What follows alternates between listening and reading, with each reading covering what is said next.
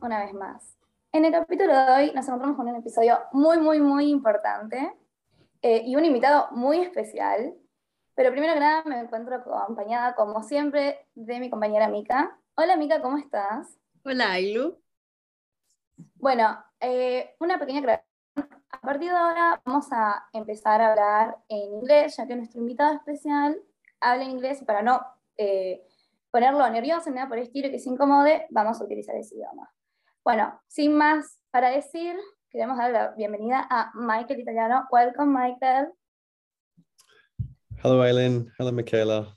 Nice to uh, nice to meet you both. And it's uh, it's really nice to be on on your podcast today. Thanks for being. Um, Mika, todo tuyo.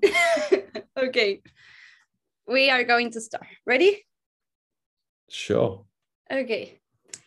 Uh, first of all, if you can describe yourself in a few words, how you describe?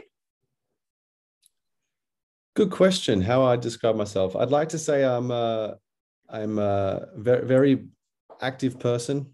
I, I love being outdoors. I'm, I'm not an indoor person.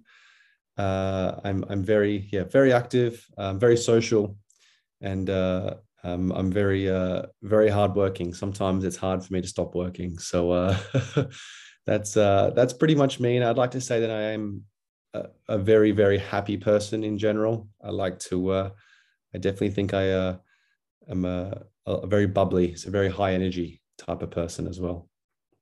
Okay, and if you can describe your job with a few words, how you do?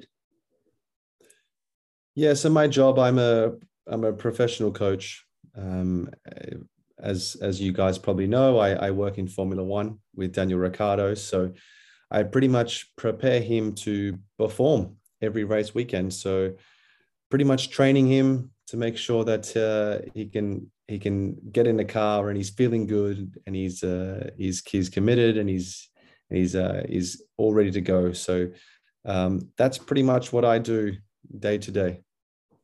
Okay. I think it's a great job. I it's Not a as- fantastic job. I'm not a eh, sport person, but I think it's great. Yes, no, I, I I love my job. It's I've had this job now. It's my fifth year, and every day I wake up, I, I look forward to going to work. There's there's not a single day where I don't feel like going to work. So that's that's something very special because in the past I've had jobs where I didn't feel like going to work, and it's unfortunately that's not a it's not a good feeling to have waking up and not looking forward to work. So I think it's important that you have to enjoy work because we work so much in our lives. Uh, so the least we could do is make sure that we enjoy what we uh, what we choose to do. Okay, uh, you said that you have a different job, and we know you didn't start with this. So, what did you change to another thing, to being to studying or doing something to change and start doing a performing? Yeah, yeah. I I think just just growing up and maturing, I I've kind of just came to the realization that I wanted to follow my passion. So I was I was studying engineering and I was doing you know engineering for seven years, and I was just over being in an office and working you know 9 a.m. to 5 p.m. every day, sitting in a chair. I wanted to uh, I wanted a bit more, and like I said, I, I'm an outdoors person, so here I am being an outdoor person, and I'm sitting indoors every day to, for my job. So it didn't really it didn't work for me, and it uh, as I grew older, um, I became more aware of what I want to do, and uh, that's why I made the change seven years later out of school. So uh, yeah, if you're if you're in school or you're just finishing school and you don't know what you want to do, don't panic. It took me uh, it took me seven years after school to to figure to figure out my uh, my career. Yeah, and, and it's hard to change when a lot of year happened now. It's like I don't know if I'm sure change. I spend a lot of time. It's the, the i think that's the number one barrier with most people is the fear of change they you know they're scared of changing because one, it, it throws them outside their comfort zone, and two, they're going into something they're they're not familiar with, and it obviously creates change and uncertainty. So, yes, it, it was scary to change 100%, but uh, I'm glad I did it because I'm I'm very proud where I am now. Okay. Um, did you imagine doing what you are doing now? No, no, not at all. It's uh, I didn't uh, I didn't plan my career or or plan my life to to head into Formula One or into motorsport. It was uh, I guess you could say I'm lucky, but uh, but my father always told me that you create you create your own luck, and uh, that's what I did. You know, I I made a career move. I decided to become a coach, and I create created my own luck by uh, by by getting this job. So yes, it wasn't uh, it wasn't on the radar to move into motorsport. It just came to me, and I uh, I just I took it with open arms. You know, I, I thought, why not? Let's just give it a go, and if if it fails, big deal. But uh, yeah, so far so good. Okay, uh, you also apart from training Daniel, you have your like online training web, right? Correct. Okay, how you do with both jobs? It's difficult or is easy? No, it's it's it's it's very challenging. It's very challenging uh, juggling uh, a business and also you know having the job I have. So yeah, no, it is difficult um, for sure, Michaela. Like um, the first couple years took me a while to to adjust, but I guess in simple terms, when it's race weekends, my priority is Daniel. My pri- my priority is Daniel for all year long, but there are times um, in between races where we do have some personal time away from each other, where Daniel will be somewhere else, and I guess that's the time that I spend working on my business, which is uh, which is a good balance because it gives me time to step away from Formula One and and just yeah because Formula One can be a little bit can be an emotional roller coaster at times. So it's nice to have a distraction.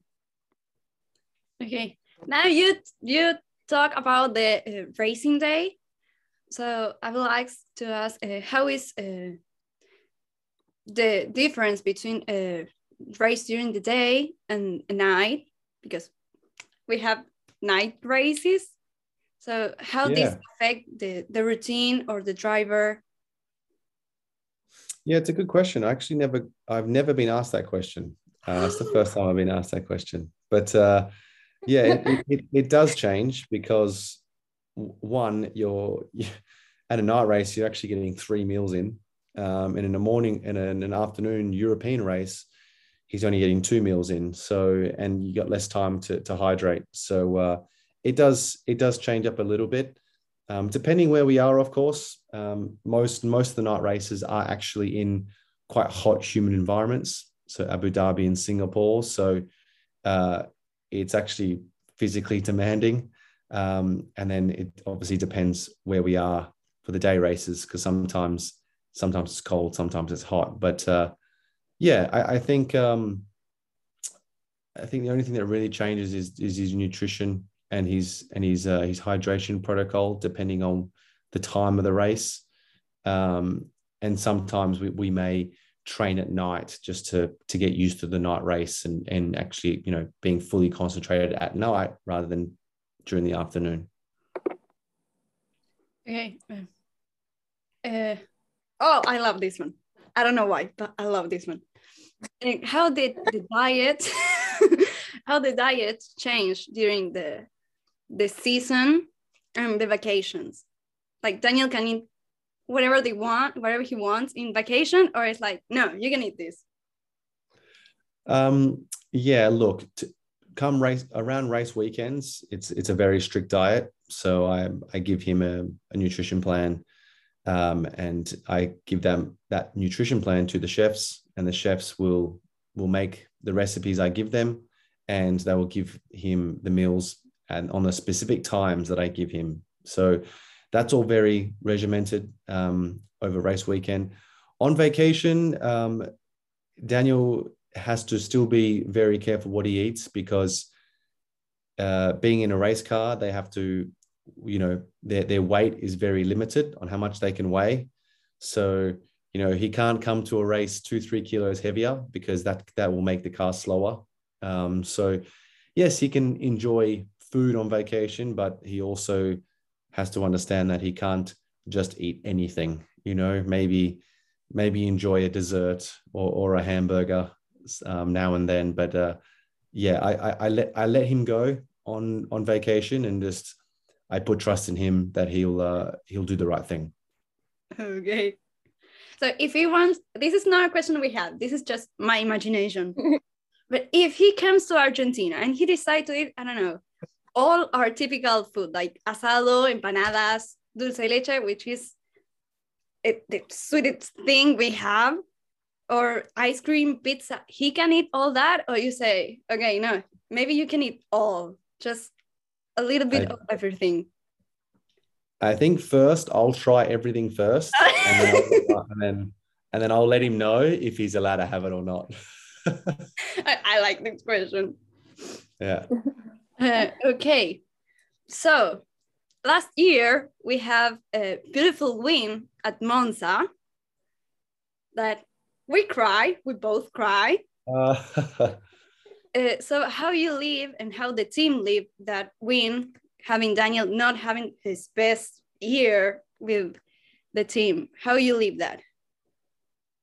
Yeah it was, it was a good relief. You know it's it, it had been three years um, at that time since uh, since we won monaco together in 2018 so you know it's it's a it's a long time. You know you you uh you start to appreciate those moments the more you're in the sport and the more harder you realize it is to win a race um you know if if you're not in a mercedes car of course. So it's uh i i guess the, the the longer i'm going in this sport the more i'm actually understanding you know you got to appreciate these moments on the podium because you never know how long it's going to be to the next one. You know like when we won in 2018 in Monaco, I, I thought we were going to win another one that year. You know, he was he was doing so like we were doing so well, and little did I know I'd have to wait three years later. So yeah, it, it was a relief, but also it was just more so just appreciate appreciating the moment and uh, yeah, just just bringing bringing the the the belief back in in the, in the team. You know, the the team wants to be back on the winning on the winning podium, you know, and, and, and we showed the team that, you know, we can do that. You know, I think, I think the belief internally within team Daniel was, was always there. You know, I always believed he was going to eventually, you know, start to pick it up and, and get used to the car a lot better. But um, I think that that win was very important for the team. This, this win motivate all the team more just Daniel, both of you? I, I think everyone, you know, especially going uh, one two in Monza, I think it motivated everyone. You know, it like you said, da- Daniel had a, a, bit of a slow start to the season, so you know, uh, a great result or a win is always going to be a massive motivator in sport. You know, uh, everyone loves enjoys winning. Everyone uh, competes to win. So uh, you know, especially in in Team McLaren, like we're we've only been in Team McLaren for a year, but I'm I'm very aware that there's there's members in that team who had been in that team for a very long time and have gone through the the highs, but also the lows of when McLaren were really struggling. So uh, I, I think you know getting back up there on, on the winning podium it was just uh, it was it was it was very it was very bittersweet okay so and question that I love more than the last one I say I'm, I love is Daniel someday or in some point of your life did drink a shoey from Daniel? Have I? Have yeah. I? Yeah. Uh, I, I have. Yes, I'm bought. Uh, not not from Daniel, but we were around a table. Uh, I think 2019, after the Melbourne Grand Prix, we were we had drinks we had drinks at our house after the race, and his friend his friend poured a beer in his in in his friend's shoe and I drank it. But I haven't I haven't done it out of Daniel's shoe yet.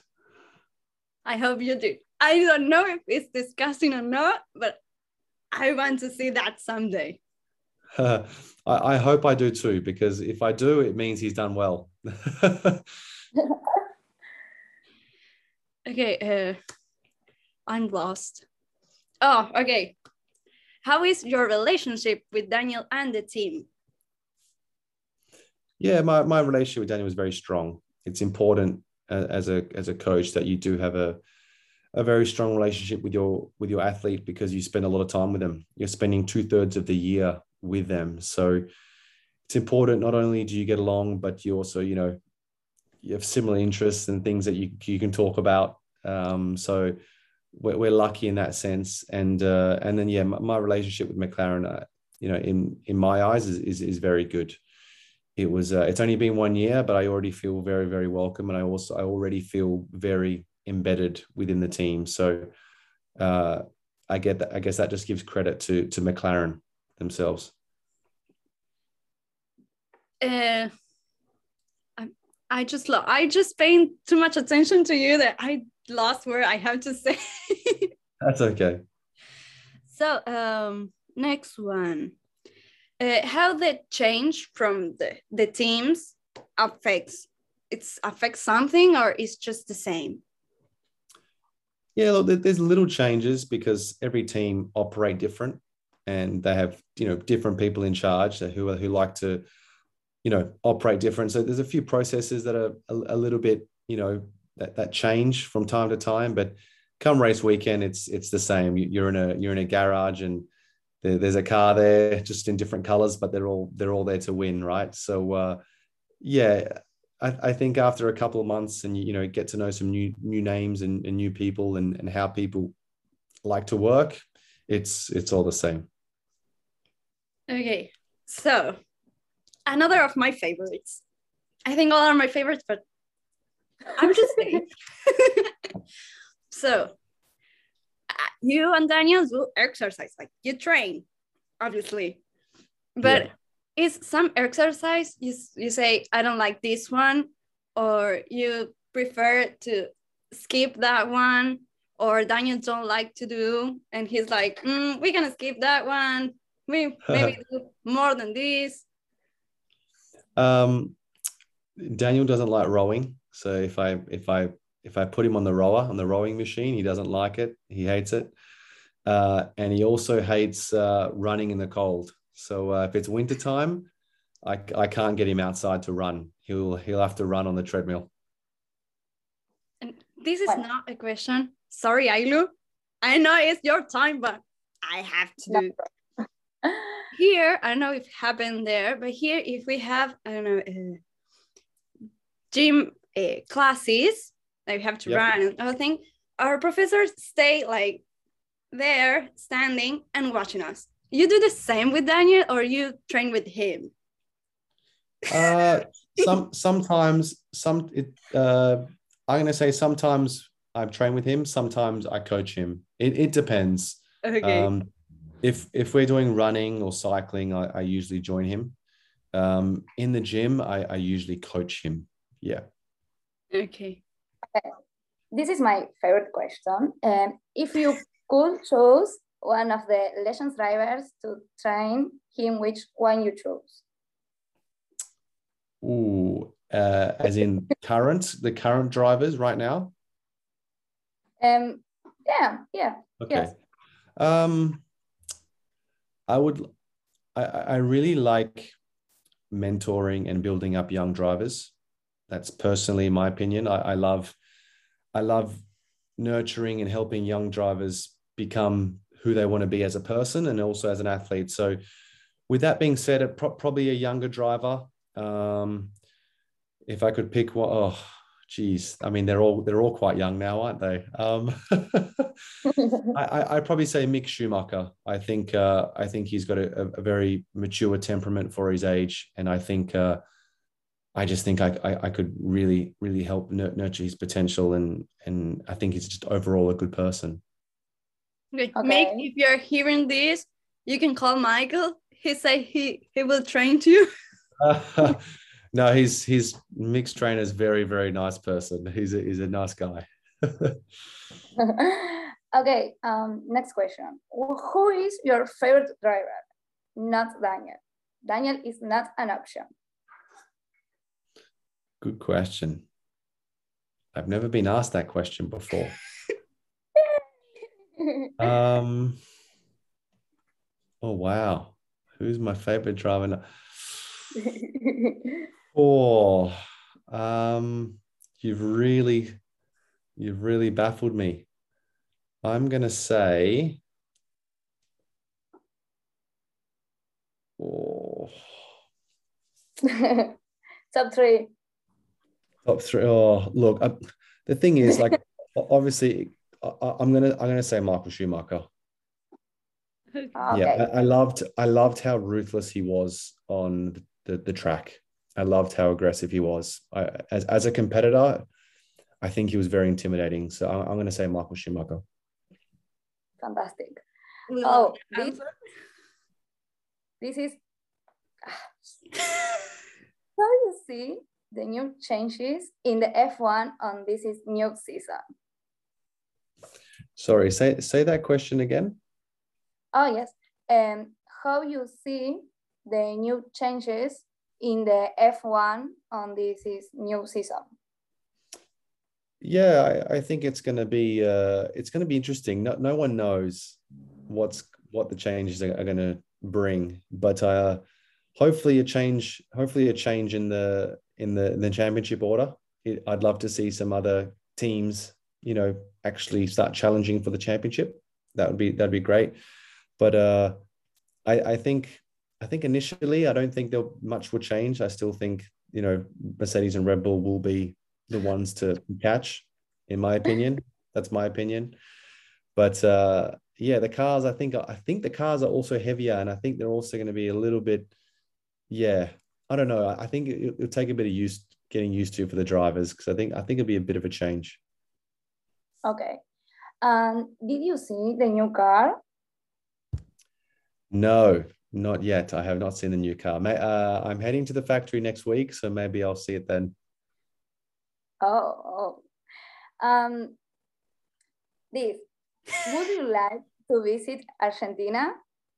100%. There were, there were, there were talks a couple of years ago that Argentina, they were, they were trying to host a, uh, a Formula One in Argentina. And uh, that, uh, that excited me. I've, I haven't done much of uh, of South America, so I want to uh, I want to explore more.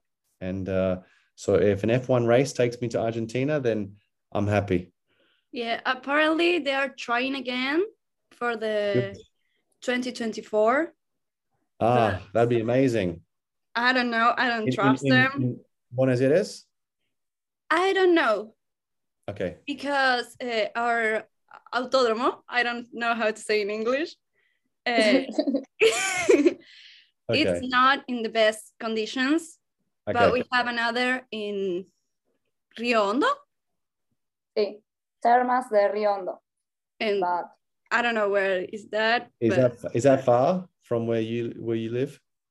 Uh, yes. okay. The, apparently that one it can be used. So I don't know. I hope it's in Buenos Aires, so I don't have to travel. But we never know. Okay, so um, last question, Naomica. Yeah. Yes. Can you give an advice to someone that wants to do same as you?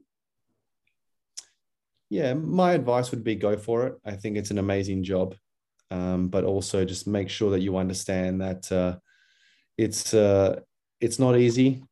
You know, the if anything anything great in life comes with a greater sacrifice. So it might look all amazing on TV, but you know there are sacrifices that we make.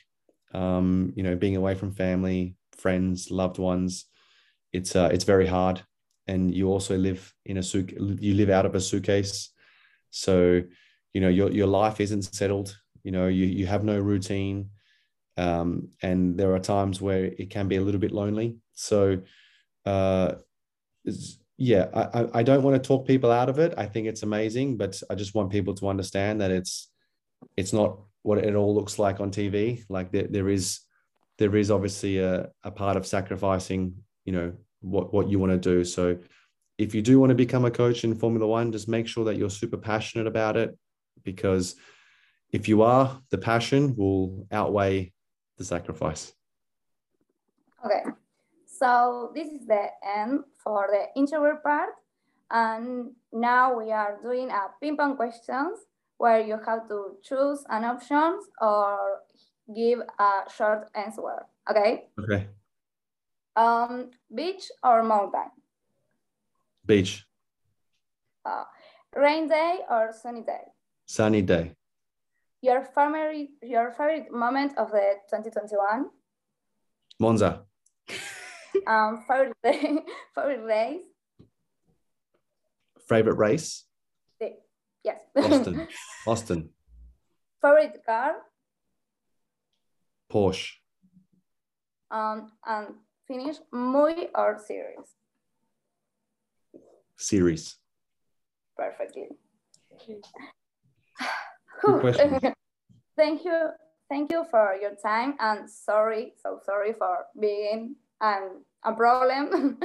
so so no, sorry. it's fine. Your your English is good, Aileen. Oh, thanks. thanks. No, it's, it, was, it, was, it was nice to meet you both, and hopefully, uh, hopefully one day I can I can visit uh, I can visit your country. Oh, you're welcome. you're welcome. So again, Um, thanks so much, Michael, for coming here with us. Uh, You're welcome. I hope you enjoy. Yes, definitely. There's there's good questions in there. There were some questions I've never had before, so that's that's nice. Yeah, we were we little uh, worried about the question because we are like, oh, everyone asked this and everyone asked this, and we want having we want something original, and Yeah, we did yeah. it. No, you did, you did. No, it was, it was it was lovely talking to you. So thank you so much, girls. It was uh, it was it was nice. Thank you, thank you for being here. No worries. Okay, you have a good have a good night. Have a good night. Bye. Bye. See you. Bye. Ok, bueno, esto ha sido todo por hoy. Espero que lo hayan disfrutado tanto como lo disfrutamos nosotras. No saben lo, lo emocionada y lo nerviosa que estamos. Eh, nada, la verdad que la verdad que Mika, eh, tanto Mika como yo, Mika me ayudó demasiado en el inglés. eh, y gracias Mika por esto. eh, y gracias también por, por ponerte y buscar los mails y mandar, insistir. Eh, Vamos por más. Yo digo que, que esto- Obvio, insisto, obvio. No, no, para nadie. hasta que no tenga Michael Masi entrevistándole y decirle, Hi Michael, this is Aileen, I sent you email, o a Toto Wolf, yo no paro. Este es el principio de muchas cosas, así que nada. Eh, me encanta cómo empezamos este 2022, gente, la verdad, divino todo. Sí, y yo Eh, quiero tipo, hacer una, una mención especial, que es como el, el como Michael, tipo, claramente ustedes no sabían esta parte. Antes de empezar, Ailu tuvo un problema con su Wi-Fi, por eso le pidió perdón por, por el problema Ah, que sí. tuvo. Tuvo un problema con el Wi-Fi y nos quedamos Michael y yo.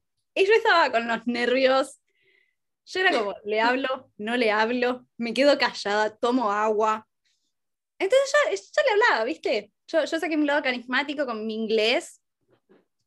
Y así como me trabé durante, durante la grabación, me, me trabé cuando hablaba con él, ¿viste? Y era como, bueno, señor, yo quiero hablar con usted, cuénteme algo.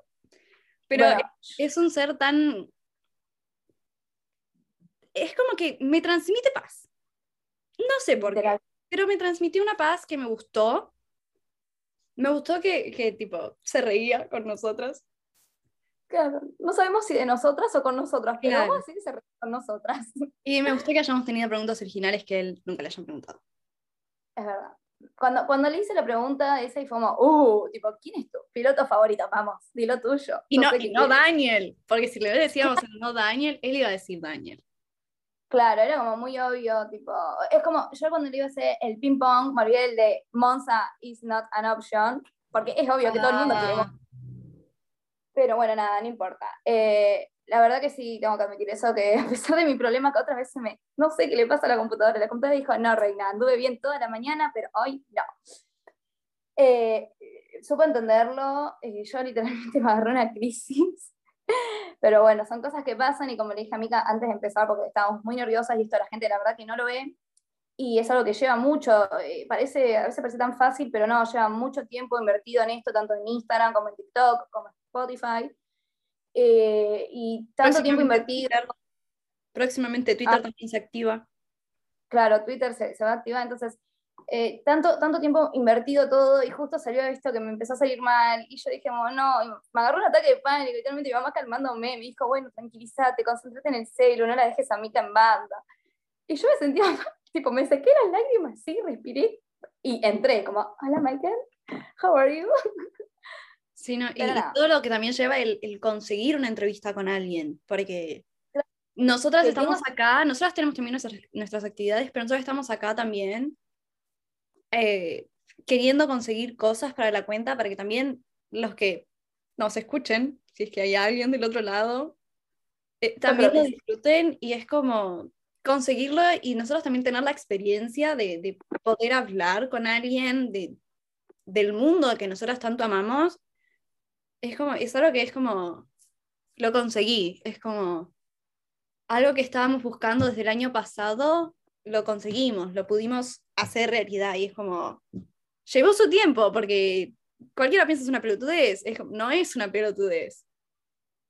Ah, yo creo que también hay que, tienen que entender de parte nuestra que triste y lamentable, momentáneamente, porque es algo que quiero anunciar, que aunque no tengamos nada que ver con Fórmula 3, hoy anunciaron el ingreso de un piloto argentino a Fórmula 3, así que nada, tenemos opciones de que algún día, si es que puedan venir a correr acá, pero momentáneamente no tenemos los medios para poder viajar a un chipito y tener esto que, si bien, bueno, algunos dirán, bueno, pero no es un piloto, e- es lo más cercano que vamos a tener tanto a la escudería que amamos ambas, como, bueno, en el caso de Mika, eh, lo más cercano es a Daniel, y en mi caso, eh, lo más cercano a, a Michael, porque también lo amo a Michael, tengo que admitir que, que Michael eh, me inspiró a decir, estudió una carrera y terminó estudiando, o sea, terminó trabajando de otro y, y es buenísimo, ¿entendés, Corte?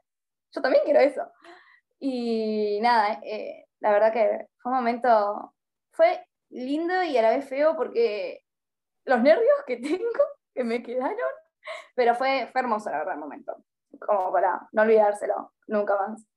Así que nada, ¿algo más que quieras decir o vamos cerrando ya? Yo creo que... Eh, la lo de siempre, eh, no tiren hate, eh, ¿qué más? No tiren hate, por más No- que el piloto no les caiga bien.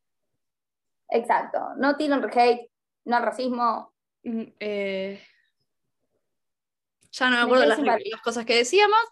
Fue hace mucho que no hacemos un podcast y esperamos que tipo sigan habiendo podcasts como estos donde Donde vamos invitados. tengamos especiales. invitados especiales. Para no hablar de GP, sino que para hablar de, de un poco de su vida en el mundo, del motorsport y todo eso. Bueno, nada. Nos vemos en, la próxima, en el próximo capítulo. Vaya a saber si es con otro invitado especial o invitada, quién sabe. O hablando de los nuevos autos, de los nuevos que autos o de ahora en febrero empiezan a, a- a salir todos. Ay, qué hermoso que es febrero. Todos esperando el 14 de febrero para pasarla con sus parejas. Yo esperando que venga la- las nuevas muestras de los nuevos autos. Este va a ser mi febrero. Así que nada, nos vemos en el próximo capítulo del podcast. Espero que tengan un gran año, un gran comienzo de año. ¿Qué va? Ay, quiero que empiecen ya las carreras. Quiero ver qué va a ser de este año, qué va a ser para este año. Así que nada, gracias Mika por estar siempre. Acuérdense de seguirnos en todas nuestras redes sociales. Nos encontramos como f1.shegirls y en Instagram, en, perdón, en Twitter como f1-shegirls. Y capaz que quien les dice en algún momento se abre un Gigi Store. Así que nada, estén atentos tanto en Instagram como Twitter y también TikTok, que vamos a subir todas las news. Nos vemos en el próximo capítulo. Nosotros somos F1 Talks. Hasta la próxima. And radio check. Is that a podium, boys? Is that a podium? That's a podium. And radio check, please. I'm moving up and down, side to side, like a roller coaster. I'm not even gonna say what the f- happened. What happened? No, I'm not gonna say it. People are blind. Yeah, f- idiot, this guy. Darren, it's Tom. Sorry, Carlos. Hello, Tom. I'm Aaron. Radio check. Yep. Lucy goosey.